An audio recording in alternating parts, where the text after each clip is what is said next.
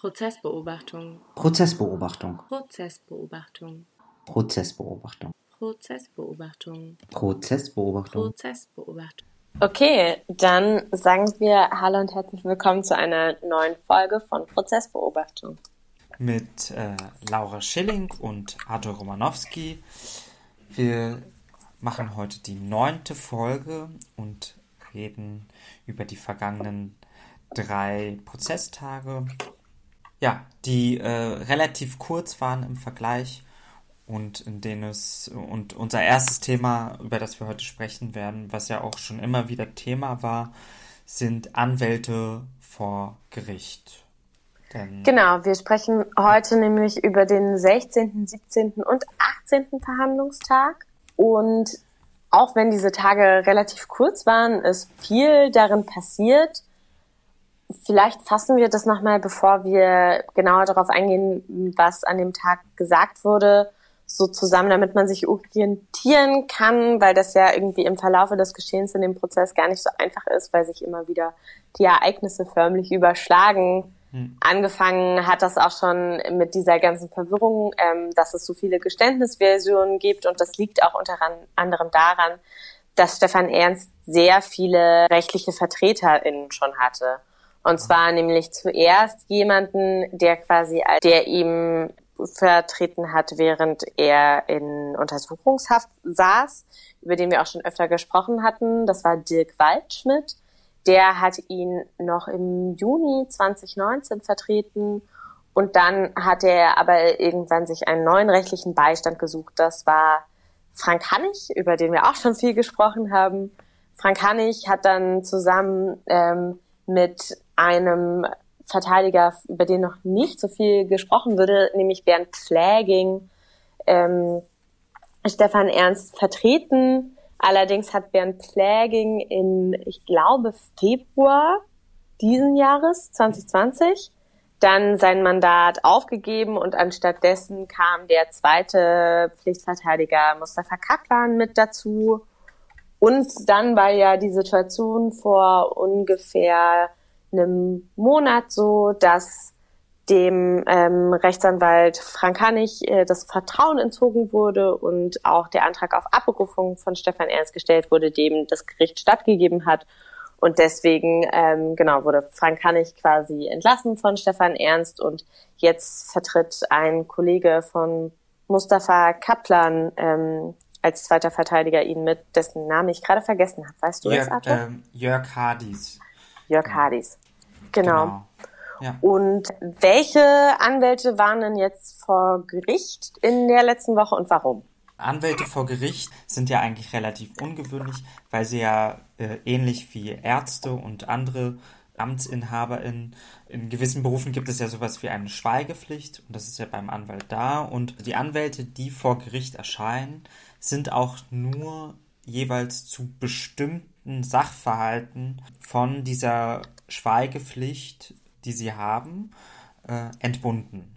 Und das hat eben Kaplan eben beantragt einerseits für sich selber, einmal für äh, Frank Hannig und auch für Herrn Pflegeling ähm, und für äh, Herrn Waldschmidt ebenso. Warum wurden Sie der Schweigepflicht entbunden?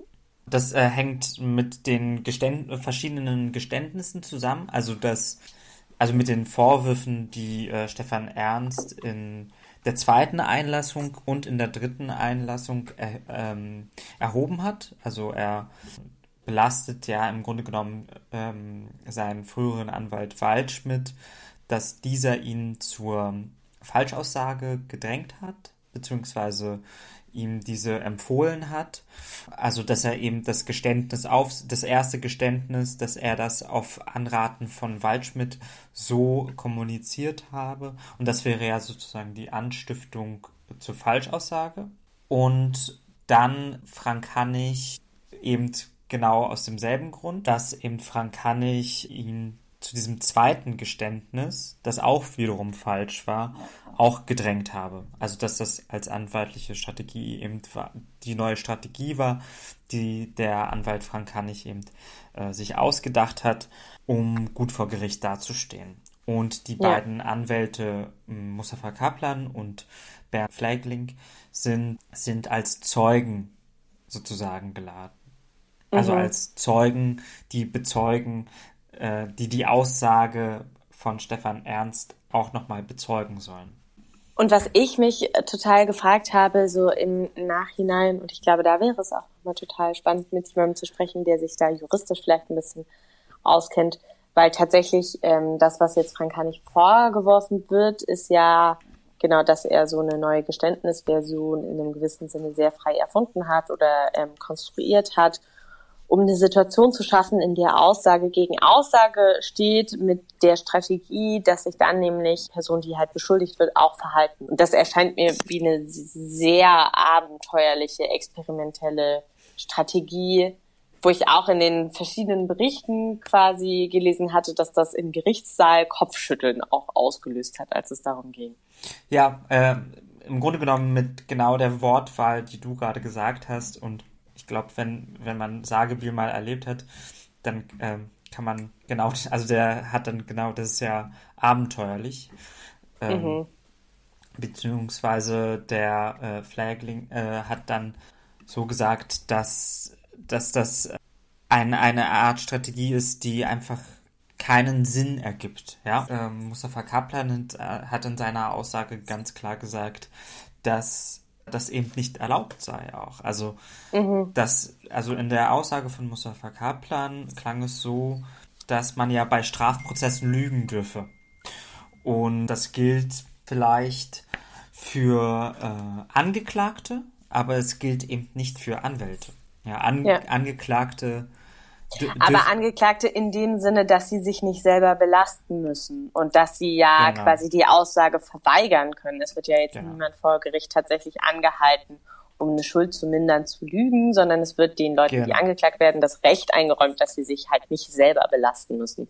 Genau, das meinte äh, Kaplan auch, also dass, dass das äh, einfach Hanebüchen ist sozusagen, was der Frank Hanig da von sich gibt, weil der im Grunde genommen in der Aussage von Kaplan eben so aufgetreten ist, als sei das eine ganz normale Strategie, dass man eine Aussage provozieren dürfe, äh, um eben äh, jemand anderes dazu bringen, dass dieser eben Aussage Und wozu wurde dann, ähm, genau, was hat dann Kaplan ganz konkret dazu ausgesagt? Genau, also zunächst war das am Montag äh, einfach ein, ja, fast schon seltsamer Moment oder so interessant zu sehen, weil man ja den äh, Mustafa Kaplan einfach aus den Prozesstagen kennt und dann auf einmal steht er von seiner eigentlichen Position auf und ähm, für, muss dann ja auch wie alle anderen Zeugen ver, äh, nicht vereidigt werden, aber nach seinen Personalien befragt werden, nach seinem Alter befragt werden. Und, Und darf ich da noch Ja, ganz kurz zwischenfragen? Ist es nicht auch so, dass er seine Robe ausgezogen hat, bevor er in den ZeugInnenstand getreten ist? genau. Er muss, Das also ist ja auch so ein sehr interessanter performativer Rollenwechsel dann. Genau, es ist, äh, es ist dieselbe Person, man kennt die Stimme, ja, also sehr oft hört man ihn ja irgendwie. Und äh, auf einmal sitzt er aber in der Mitte des Raumes, ohne Robe, ohne Verpflichtung und ähm, spricht alt und kann, aber auf einmal hat er auch die Möglichkeit, anders zu reden. Also er ist auch nicht gebunden an eine bestimmte Art von Sprache, sondern er ist der Zeuge eben in diesem Moment und äh, berichtet dann halt vor allem von seinen Wahrnehmungen. Und Ja. arbeitet ja in dem Sinne nicht strategisch, sondern darf, kann einfach nur das berichten, was ihm, ähm, wovon er berichten möchte. Genau, und dann erzählt er eben von mh, mehreren Situationen mit Frank Hannig, die er hatte. Äh, und zwar äh, war das ein Treffen, und zwar vor der Sommerpause. Das muss an dem Tag gewesen sein, am, am 27. Juli müsste das gewesen sein, also vor dieser längeren äh, einmonatigen Pause im Sommer, dass ähm, da im äh, Kaplan und Hannig verabredet waren, im Café miteinander zu sprechen äh, über den Fall. Und dann habe Hannig äh, irgendwie geschrieben, dass er es nicht schafft aber von etwas berichtet, dass, ähm, dass, dass wir jetzt vor dem Sommer noch so ein äh, noch sowas ganz Tolles machen, so, also so ähnlich, mhm. und hat eine handschriftliche Notiz abfotografiert und diese äh, eben Kaplan zugesendet. Und in dieser steht eine Notiz, die eben Stefan Ernst verlesen sollte an diesem Tag. Ah ja.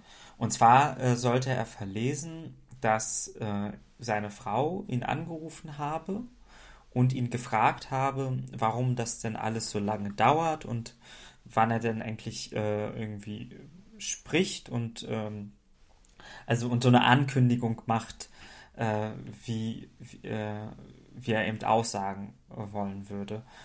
Ja. Und ähm, dieser Zettel ist natürlich sehr seltsam. Also ähm, Frank Hannig ähm, kommt zu diesem Treffen eben nicht. Also sie hatten sich sozusagen um 8 Uhr oder 7.30 Uhr verabredet, um eben mhm. das weitere Vorgehen vorzubereiten, weil da zu diesem Zeitpunkt auch schon die ähm, klar war, er würde sich nochmal einlassen, wollten sie sich sozusagen arbeitsteilig ähm, so, also wollten sie so eine Arbeitsteilung eben äh, verabreden. Und der, er kam nicht, stattdessen kam dieser Zettel und da hat dann im Vorfeld des Prozesstages Kaplan gesagt, nee, das ist äh, total die komische Notiz und warum sollte man das machen? Das äh, bringe sozusagen in, in der, dieser Prozesslogik ähm, erst einmal nichts. Und ja. äh, dann haben sie nicht mehr darüber sprechen können bis zur Pause, weil dann weiter die, ähm, der Prozess ging und sie, sie, haben sich darauf geeinigt, dass er erstmal nichts sagen wird. Mhm. Und dann in der Pause hat er ihn nochmal darauf angesprochen und gesagt, dass äh, wo dann ein Satz gefallen sein soll von Hannig, wo er sagt so, ja, äh, diese äh, zweite Version, die, die, die, sei ja auch von ihm. Ja? Die hat er sich ja ausgedacht und ja. Äh, in so einem Prozess habe, äh, könne man ja lügen und und, äh, und Kaplan hat halt sehr genau beschrieben, wo das war. Also das ist da bei diesen Bäumen in der Nähe des Gerichtssaals in der Pause eben war. Und damit hat dann auch die Aussage geendet, dass er das quasi geschildert hat und ist danach wieder seine Robe reingeschlüpft und hat sich neben Stefan Ernst als Verteidiger gesetzt. Äh, genau, also das ging, also diese Befragung ging schon so eine Stunde äh, mhm. und weil da ja auch so Sagen wie äh, Aussagen wie mit dieser WhatsApp-Nachricht und so reinkamen, hat man dann auch diese WhatsApp-Nachrichten sich angeschaut. Also die, ah, ja.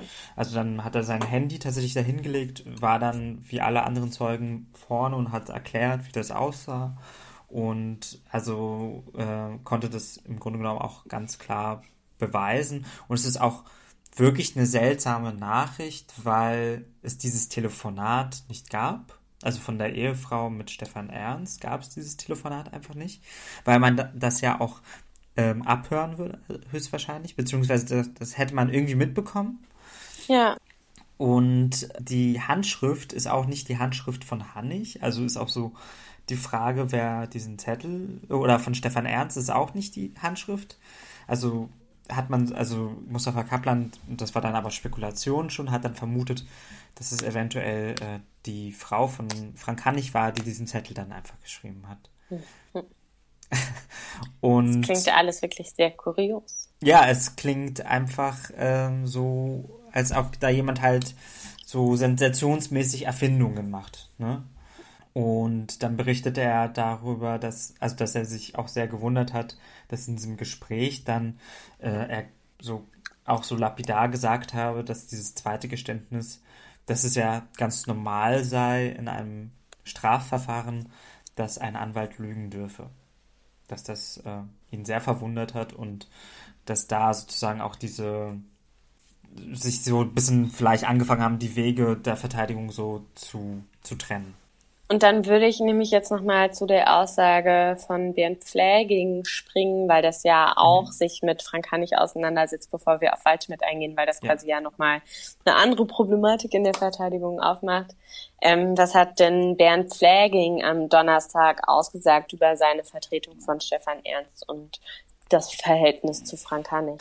Also er hat, er hat davon berichtet, dass er öfter mit seinem Mandanten gesprochen hat und es ging aber ganz konkret um zwei, um ein Telefonat mit dem Oberstaatsanwalt Kilmer, also so ein Vermerk, der wohl auch in den Akten ist. Wir haben ja keinen Zugang zu den Akten. Und äh, da berichtet er eben, und das muss am 6. Februar gewesen sein, also einen Tag nach dieser zweiten Einlassung von, von Stefan Ernst, wo ja er ja ähm, Dirk Waldschmidt ähm, schwer belastet. Ja. Äh, also was ich eingangs meinte mit der Fall Anstiftung zu Falschaussage. Und das eben, und äh, äh, Flaging hat eben das bestätigt, dass das auch schon früher im Mandat ein Thema war. Also dass äh, schon, er ist am 30. September eben ähm, als Anwalt hinzugekommen und konnte das eben bestätigen. Das war relativ wichtig. Und dann zu dem Verhältnis zu Hannig. Auch er hat das als sehr, also sehr seltsames Verhältnis sozusagen beschrieben, weil es die selber, also die, die untereinander sehr wenig miteinander gesprochen haben. Aber es so ähm, ähm, eine Nachricht, er konnte sich dann aber nicht so genau erinnern, wann das war, dass eben äh, Frank Hannig ihm gegenüber äh, einen Knaller äh, angekündigt habe. Ja, im Dezember ja. 2000, also er hat es so benannt, äh, also dass Hannig ihm gegenüber gesagt hat, das wäre ein, ein totaler Knaller für, für die Verteidigung äh, von in Strafverfahren. Sowas hätte es noch nie gegeben. Das, das wär, äh, würde ganz groß werden, äh, ein neues Konzept äh, und so weiter. Also er hat sehr dick aufgetragen und Blaging schreibt dann halt davon, dass er Stefan Ernst eben davon abgeraten habe weil er das eben äh, für einen äh, juristischen Blindflug, so das hat er gesagt, äh, gehalten habe. Und dann gab es eben diese Abfrage davon, ob diese Aussage von mit Dirk Waldschmidt, ob die aber stimmt. Und das konnte er aber bestätigen, dass das auch schon in Gesprächen im September war. Und da gab es aber auch diesen Moment, dass er auch, weil da ist ja auch sozusagen ähm, dass das, dass da fiel nämlich der äh, Begriff der Gefangenenhilfe. Mhm. Ähm, also der, das ist, also die Gefangenenhilfe ist eine verbotene Organisation, die, äh, die 2011 äh, verboten wurde, aber dann äh, wieder neu gegründet wurde mit Sitz in Schweden und Bankdaten in Schweden und jetzt eben von dort aus agiert, aber und das ist eine Organisation, die ähm, eben Gelder und Spenden für äh, rechtsextreme äh, Straftäter, äh, StraftäterInnen im Gefängnis sammelt und für deren Angehörige. Und Stefan Ernst äh, bezichtigt ja ähm, Dirk Waldschmidt, dass das ein Angebot war. Und das hat eben Flaging äh, bestätigt, dass es das gab. Und dann war aber eine wichtige Frage, und das konnte er nicht mehr genau ähm, einsortieren, ob das im Austausch war mit der äh, mit dem Weglassen von Markus H. aus dem ersten Geständnis. Also wenn, ne, also dass Dirk Waldschmidt ihm sozusagen gesagt hat, lass die und die Person raus aus deinem Geständnis, dann bekommst du diese Gefangenenhilfe zugesprochen. Ah, ja. Mhm. Ja. Und das konnte er nicht mehr sagen, auch wegen der Berichterstattung, so, sein, so seine Aussage, weil es eben sehr viele Gespräche gab. Das können er nicht mehr ganz genau sagen, ob, ob es diese Formulierung war oder eine andere Formulierung. Ja. Aber dass es dieses Angebot gab, das konnte er sozusagen bestätigen. bestätigen dass das schon in den frühen äh, Gesprächen mit Stefan Ernst, die ja auch in der JVA persönlich vorgenommen hat, dass das ein Thema war, dass er aber auch sich immer die Frage gestellt hat, wieso, ähm, wieso es denn dieses Angebot gegeben haben soll, weil er ja im ersten Geständnis Markus H. erwähnt. Und der ja auf anhand dieses ersten Geständnis, ähm, anhand des ersten Geständnisses wurde ja auch Markus H. verhaftet. Ne? Also das, äh, das hat ihn verwundert. Dann würde ich nämlich zu der zweiten Aussage springen, die wir jetzt quasi auch ja schon angeteasert haben, dass ja. Flagging auch darüber ausgesagt hat, welche Verabredungen irgendwie da zwischen Waldschmidt und Ernst getroffen wurden.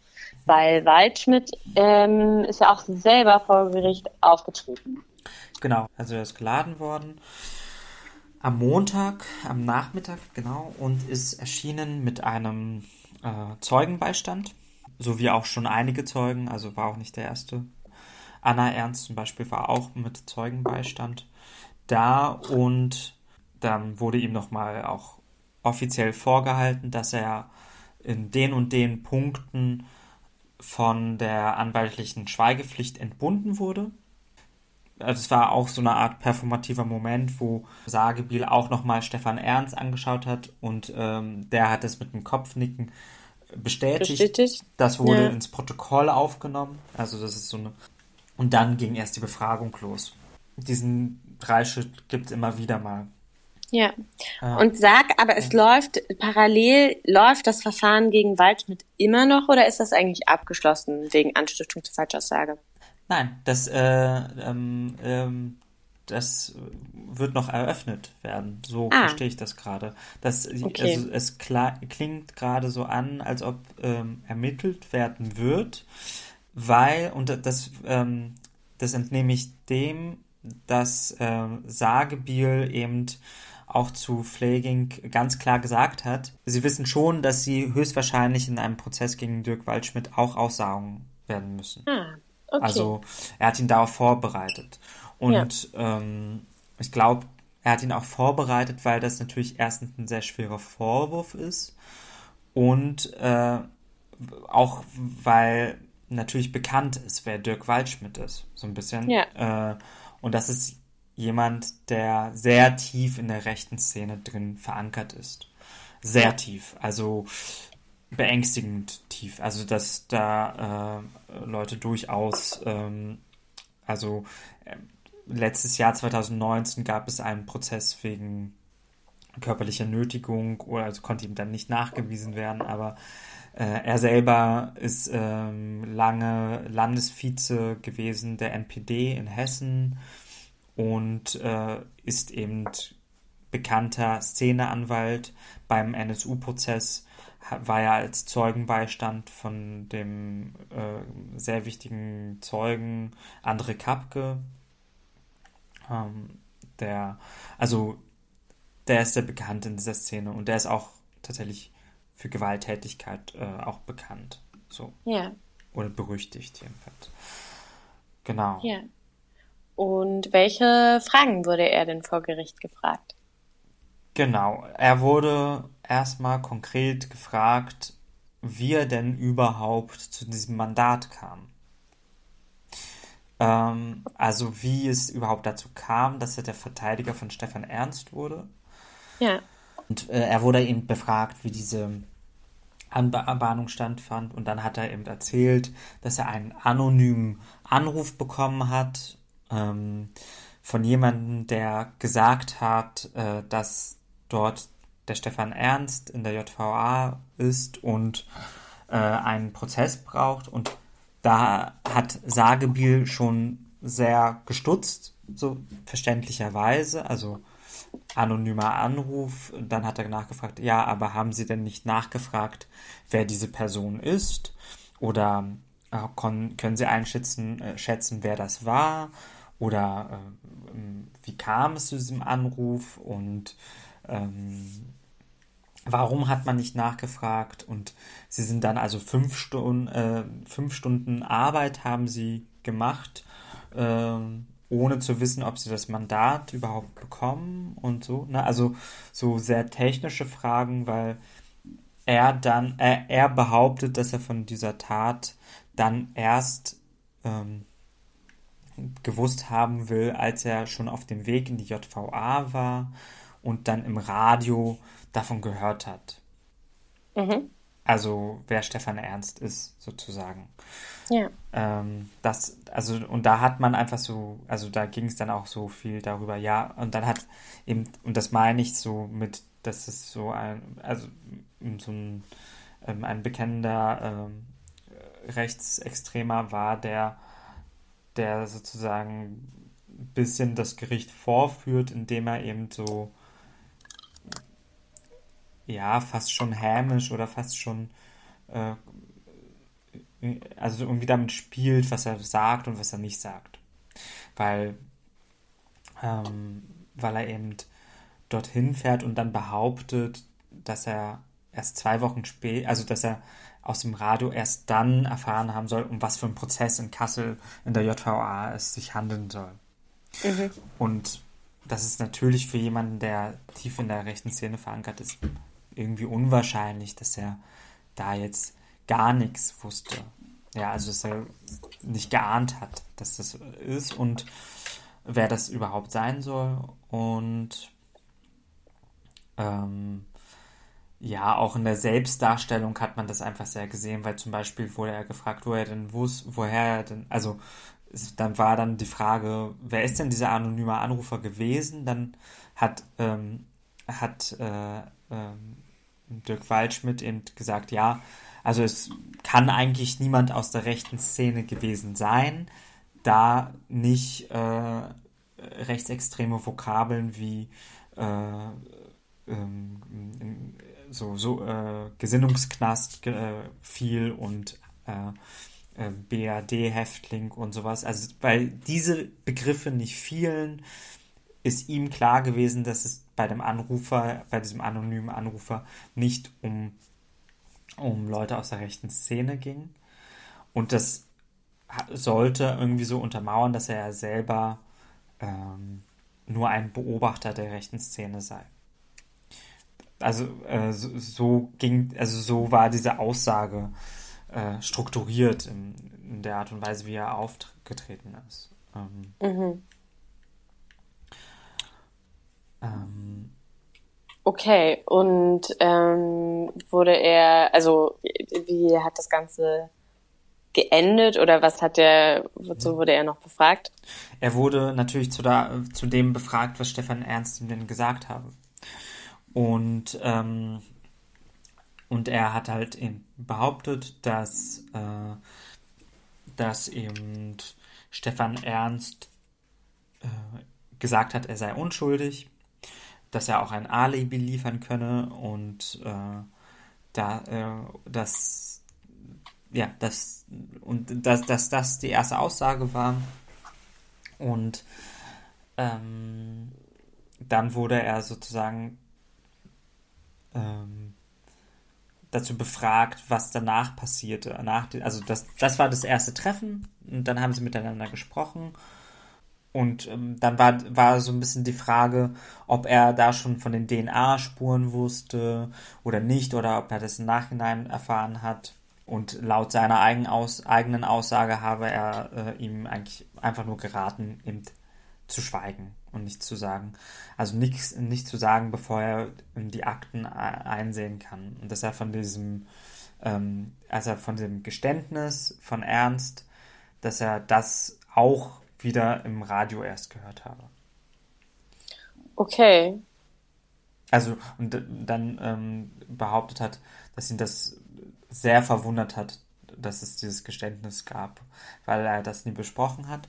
Und dann ging es ja auch um diese, äh, das Gespräch mit der Ehefrau, und das hat er auch erzählt, dass er da nach dem ersten Besuch von Stefan Ernst eben bei der Anna Ernst war. Und ähm, das ist, ähm, weil es da sozusagen um die Frage nach dieser Gefangenenhilfe ging, weil ja auch, ähm, wir erinnern uns vielleicht letzte Woche, äh, haben wir da kurz darüber gesprochen, dass ähm, Anna Ernst quasi diese Aussage auch ähm, bestätigt hat, indem sie behauptet hat, dass, ähm, dass es diese Hilfe, so Hilfe angeboten wurde. Und dann gab es eben die Frage vom Gericht, also vom Strafsenat, ob äh, er darüber über dieses Gespräch etwas sagen kann, ob sie ihm etwas über finanzielle Probleme erzählt habe.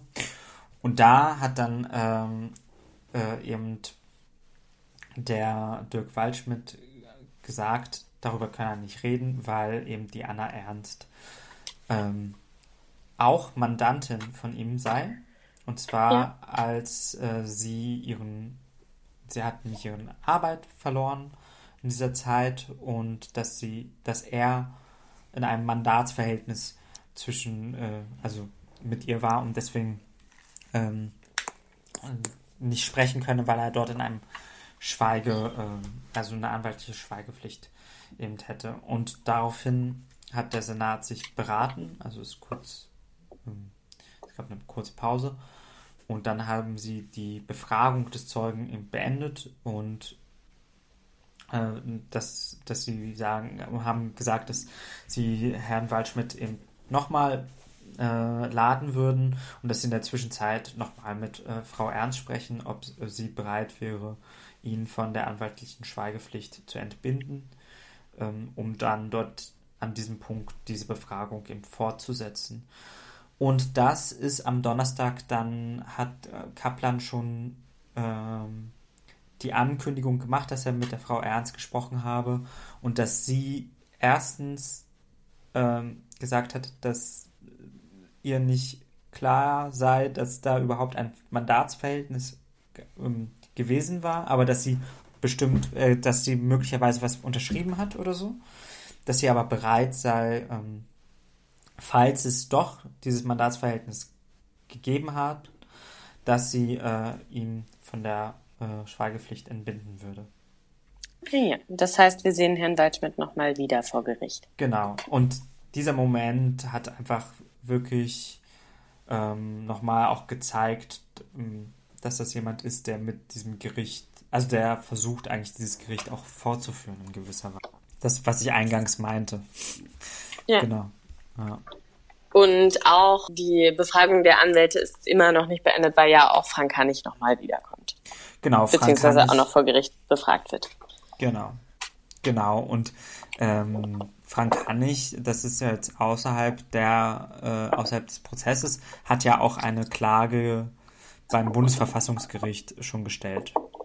Die aber abgelehnt wurde. Also da wird kein Ermittlungsverfahren oder genau. kein Prozess mehr kommen. Genau, aber man merkt auch bei ihm schon, dass, ähm, weil er sollte eigentlich schon viel früher geladen werden und jetzt hat sich das wieder verschoben aus verschiedenen Gründen und ähm, ja. auch da kann man sowas, kann man ein ähnliches Auftreten vermuten, vielleicht. Genau. Ja, Okay, weil dann würde ich nämlich zum zweiten Punkt noch springen. Das war die Aussage von Holger M. vor mhm. Gericht in der letzten Woche am 17. Verhandlungstag, ähm, der ein ehemaliger Arbeitskollege von Stefan Ernst ist. Mhm. Und ähm, wo wir auch im Vorgespräch schon mal ein bisschen drüber gesprochen hatten, dass die Aussage jetzt nicht besonders viele Aufschlüsse in, in Bezug auf den Tathergang ähm, bieten konnte. Allerdings vor allen Dingen nochmal in einer gewissen Form die politische Situierung der Tat ja vor Augen geführt hat. Der Kollege ähm, war eben Holger M., der, der kam rein und hat im Grunde genommen erst einmal kaum was gesagt, beziehungsweise kaum was Verwertbares gesagt. Also er hat man muss dazu wissen, dass Holger M. Äh, seit 1991 bei Hübner gearbeitet hat. Das heißt, er kennt Stefan Ernst auch seit 2003. Ähm, also seitdem er dort gearbeitet hat, kennt er ihn. Also die kennen sich schon über 17 Jahre.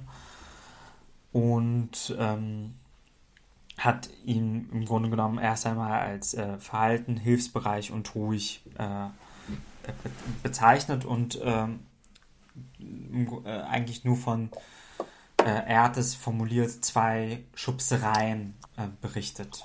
Also zwei Momenten, in denen etwas passiert sei, einmal an einem Kaffeeautomaten und einmal etwas anderes.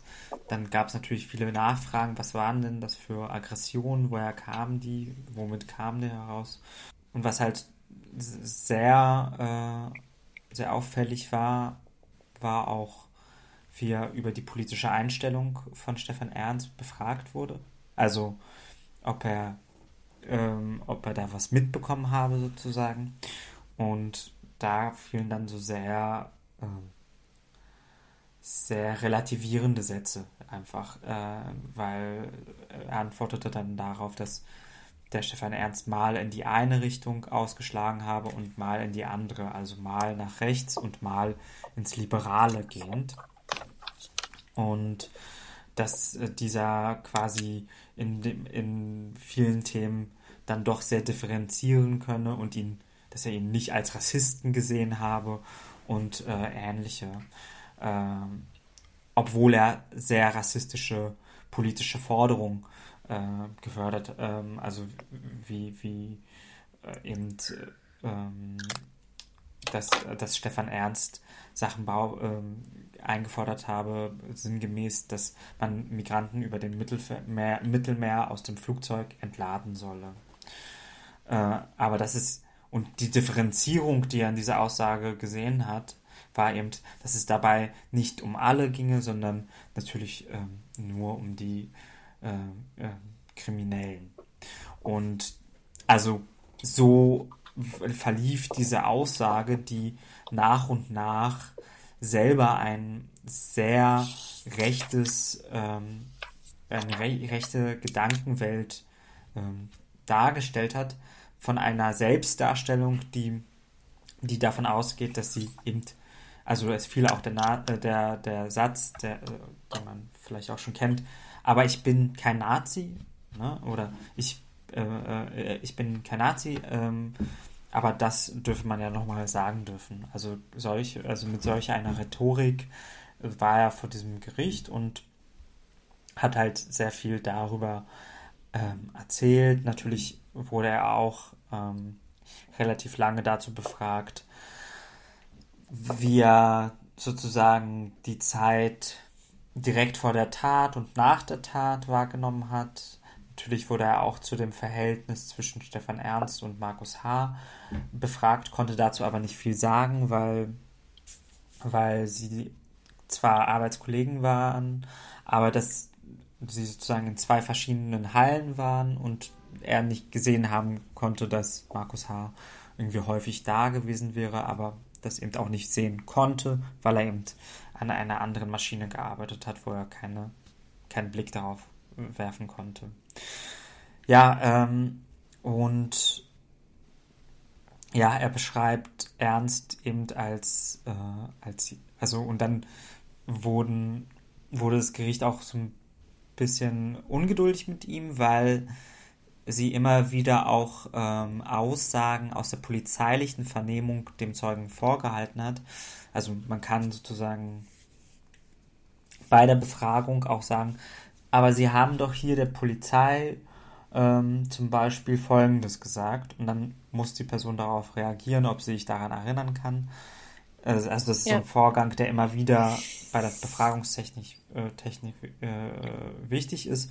Und da hat man halt auch gesehen, dass es da Widersprüche gibt. Zum Beispiel hat er bei der Vernehmung gesagt, dass, ähm, dass äh, Stefan Ernst als jemanden wahrgenommen hat, der jemand sei, der sehr aufbrausend ist, zum Beispiel. Oder der immer wieder mal sowas gesagt hat oder so. Und äh, all solche Sachen. Ähm, da war auch sehr interessant ähm, oder sehr aufschlussreich die, die Befragung, die Mustafa Kaplan gemacht hat. Also erst hat es der Senat Fragen gestellt, dann, ähm, dann die Bundesanwaltschaft, dann ähm, die Verteidigung von Ahmad E. Da, darauf komme ich auch gleich noch, weil das auch sehr wichtig sein wird.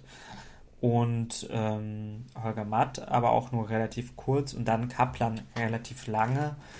Und der hat sehr lange gefragt und bei, in dieser langen Befragung kamen immer mehr äh, Aussagen, die ganz deutlich gezeigt haben, äh, wie er selber darüber nachgedacht äh, hat. Also zum Beispiel hat er davon berichtet, dass Stefan Ernst ihm Zeitungen wie Kompakt und Junge Freiheit empfohlen hat und dass dieser jene Zeitungen ähm, äh, an, an dieser Arbeitsstelle verteilt hat. Also die in den Arbeitsraum da ausgelegt hat zum Mitnehmen sozusagen. Und ähm, auch in der Art und Weise, wie er über diese Zeitung gesprochen hat, äh, ist deutlich geworden, ähm, dass, dass das eine sehr komische Selbsteinordnung ist, weil er hat sich als Mitte rechts äh, äh, verstanden äh, und, ähm, und die beiden Zeitungen als Zeitungen beschrieben, die der sozusagen neutral, objektiv das sagen, wie es ist. Ähm, und dass man ja jetzt noch seine Meinung sagen dürfe. Also, und äh, dann wurde er gefragt, wie er sich denn politisch einschätzt. Ähm, äh, wenn er sich als konservativ äh, rechts einschätzt, äh, sei das dann die CDU. Ähm, dann hat er gesagt, nein, ähm, sondern das sei dann schon eher die AfD. Genau. Okay, das heißt, das wirft auch alles ein tatsächlich sehr dubioses Licht auf das Umfeld von ähm, Stefan Ernst, wo man ja auch sagen kann, dass mhm. das tendenziell nicht sonderlich sensibel sowieso war auf rechte Einstellungen, sondern tendenziell auch selber mhm. rechts war und somit ähm, genau natürlich mhm. irgendwie Äußerungen und Meinungen in dem mhm. Sinne auch einfach bestärkt hat. Genau. Und was glaube ich auch auffällig ist, so dass er aber trotzdem immer wieder, vor allem am Anfang seiner Aussage, betont, hm, dass er, äh, dass Stefan Ernst nur jemand sei, der eben, ähm, der eben sich Sorgen mache, ja, ähm, sich Sorgen um seine Familie mache und dass er das ja auch verstehen könne. Und dann hat er auch von einem gemeinsamen Demonstrationsbesuch bei Kagida beschrieben und be beschrieben, wie das war und wer ähm, ihn dorthin gebracht hat und ob wer da alles mit dabei war. Also auch zu unter anderem der Zeuge, den der auch schon ausgesagt hat, also der ähm, der äh, A-Punkt, der das Alibi äh, dem dem Stefan Ernst äh, eingeholt hat. Und da hat man einfach sehr deutlich gemerkt, ähm, dass da vieles nicht stimmt.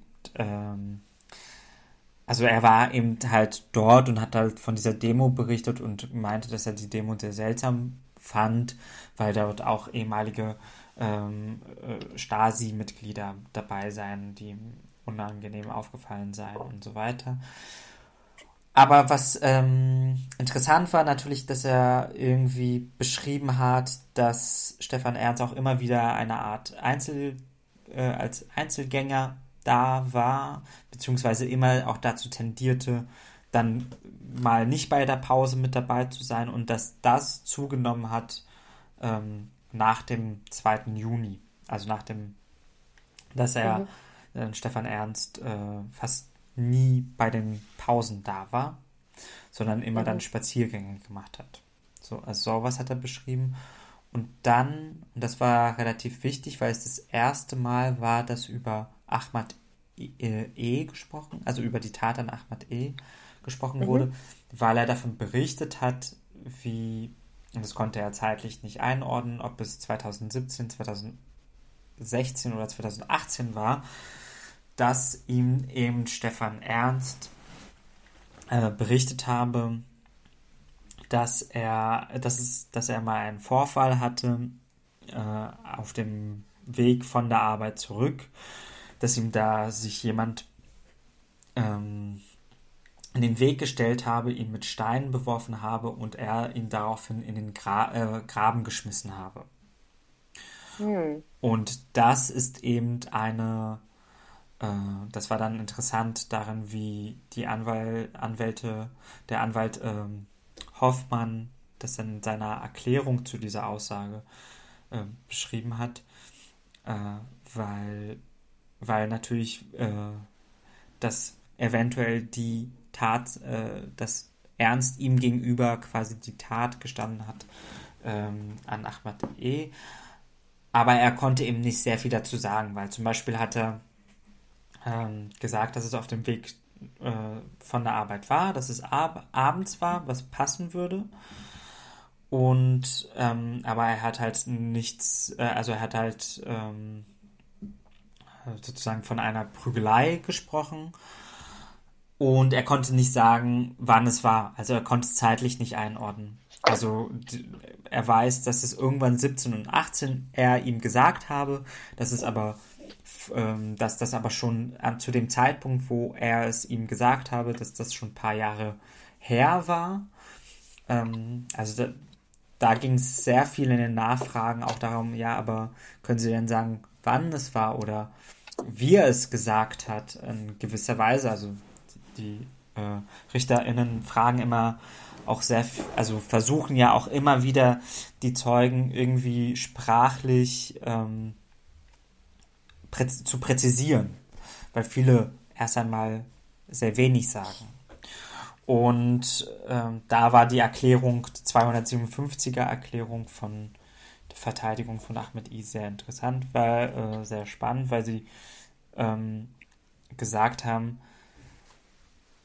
die Formulierung war sehr gut, weil sie gesagt haben, möglich, äh, höchstwahrscheinlich gibt es hier eine kodierte Erzählung wieder von Stefan Ernst, indem er eben etwas gesteht, es aber anders erzählt, als es in Wirklichkeit war, aber mit Elementen dieser Erzählung eben arbeitet, es ihm äh, seinem Kollegen gesagt hat, dass ähm, und bestimmte Sachen, die aber Stimmen eben eingeflossen sind in diese Aussage und das eben äh, ja auch zu dem Aussageverhalten vor dem Gericht passen würde.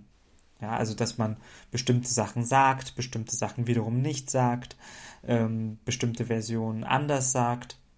Und das war, fand ich sehr, ähm, sehr interessant in der Art und Weise, wie, äh, wie das beschrieben wurde. Genau. Ja. Okay. Mm, gibt es sonst noch irgendwie Erinnerungen oder Beobachtungen, die du zu dem Zeugen teilen würdest? Genau, also ähm, es gab eben 257er Erklärungen. Äh, die Verteidigung von Markus H. hat eben gesagt, dass, äh, dass, dass eben ähm, kein Nachweis dafür sei, dass äh, eben Markus H. die diese Tat vorangetrieben habe.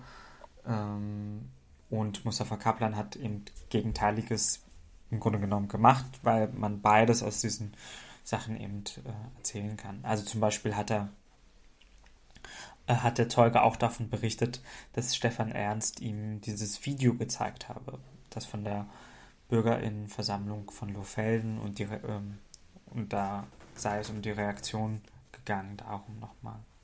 Ja. Genau.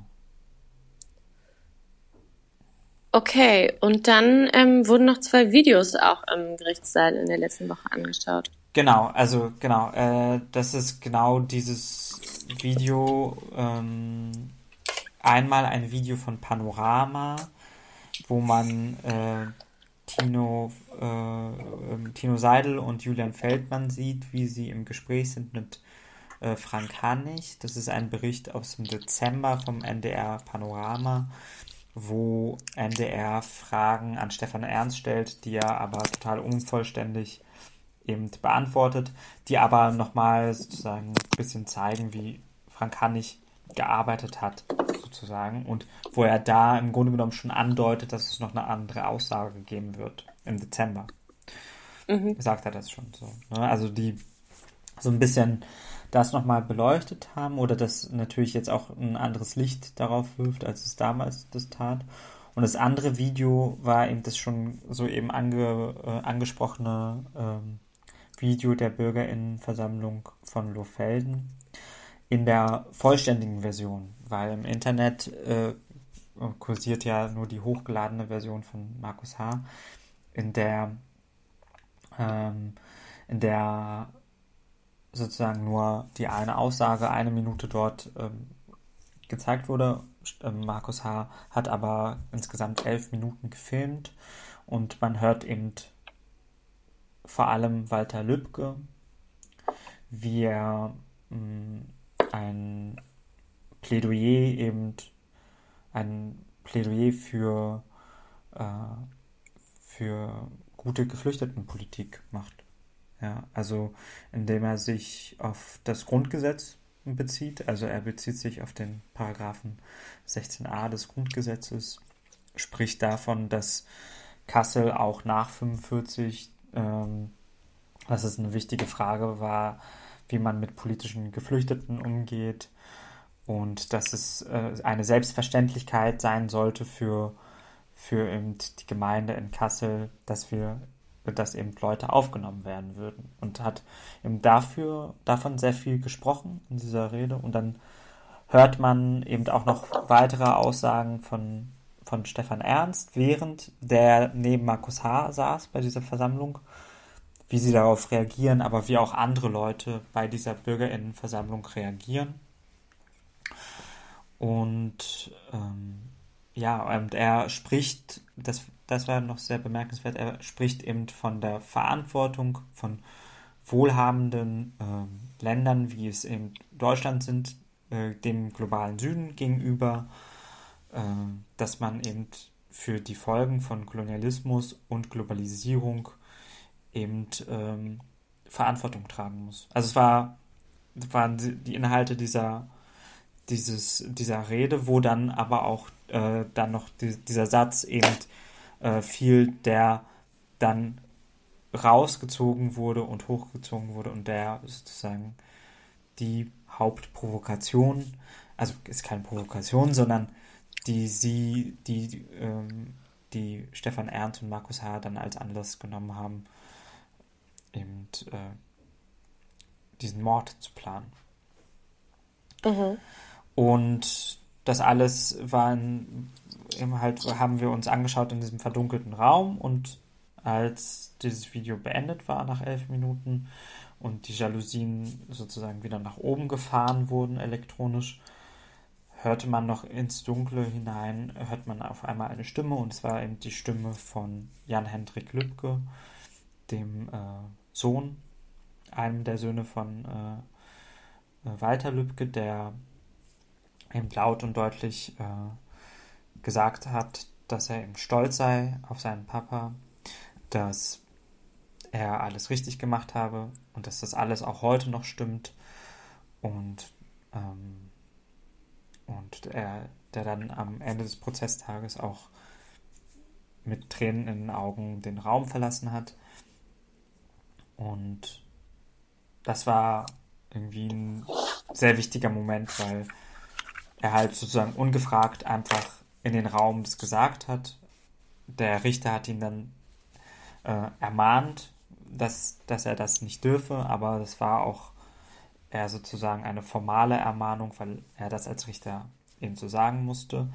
Ähm, und man hat irgendwie so gemerkt, er hat sich, also die haben, also er und seine Mutter haben sich das angehört und haben dort natürlich auch ihren Vater, äh, also seinen Vater gehört und die Frau äh, ihren verstorbenen Ehemann, ähm, ihren ermordeten Ehemann gehört und und das war, also man hat halt gemerkt, was das bei den beiden ausgelöst hat.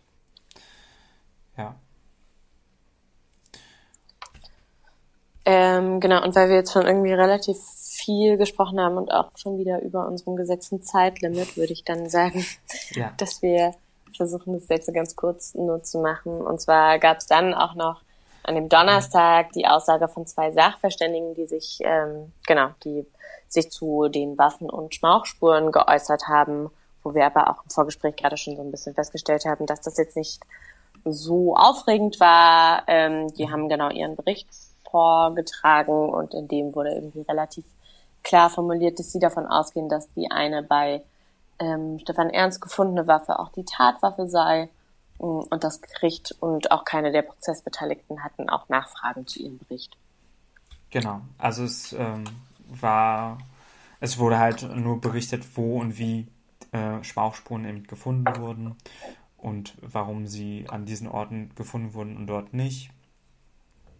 Ähm, das, also da kann man ins Detail gehen, bin ich ja auch in der, ähm, als ich dir die Aufnahme geschickt habe, da bin ich ins Detail gegangen. Ähm, aber das, also genau, im Grunde genommen ging es nur darum, wo man bestimmte Spuren entdeckt hat, wie man vorgegangen ist, äh, dass man auch Schmauchspuren im Auto noch gefunden hat, auf der Schulter von Herrn Lübcke und äh, was überhaupt Schmauchspuren sind. Und die zweite Aussage ging eben darum, darum äh, was für eine Art Revolver das war und dass es eben der Revolver war, mit dem geschossen wurde und dass man eben das gefunden hat und was für Waffen das waren überhaupt. Genau. Ja, ich würde auch sagen, wir haben wieder sehr viel gesprochen. Ja. Oh, ja. Genau. Ähm, ja, und ich meine, wenn dir jetzt gerade nichts mehr unter der Zunge brennt, ja. ähm, würde ich sagen, das war diese Folge Prozessbeobachtung. Nächste Woche senden wir ein, ein Interview aus, was wir mit NSU Watch geführt haben und melden uns dann mit Beobachtungen aus dem Prozessgeschehen erst in zwei Wochen wieder zurück. Genau. Und falls es Fragen, Anregungen und Kritik gibt, dann gerne an äh, prozessbeobachtung.gmx.de oder mit Nachrichten an uns. Genau. Okay, dann, dann vielen Dank und bis zum nächsten Mal.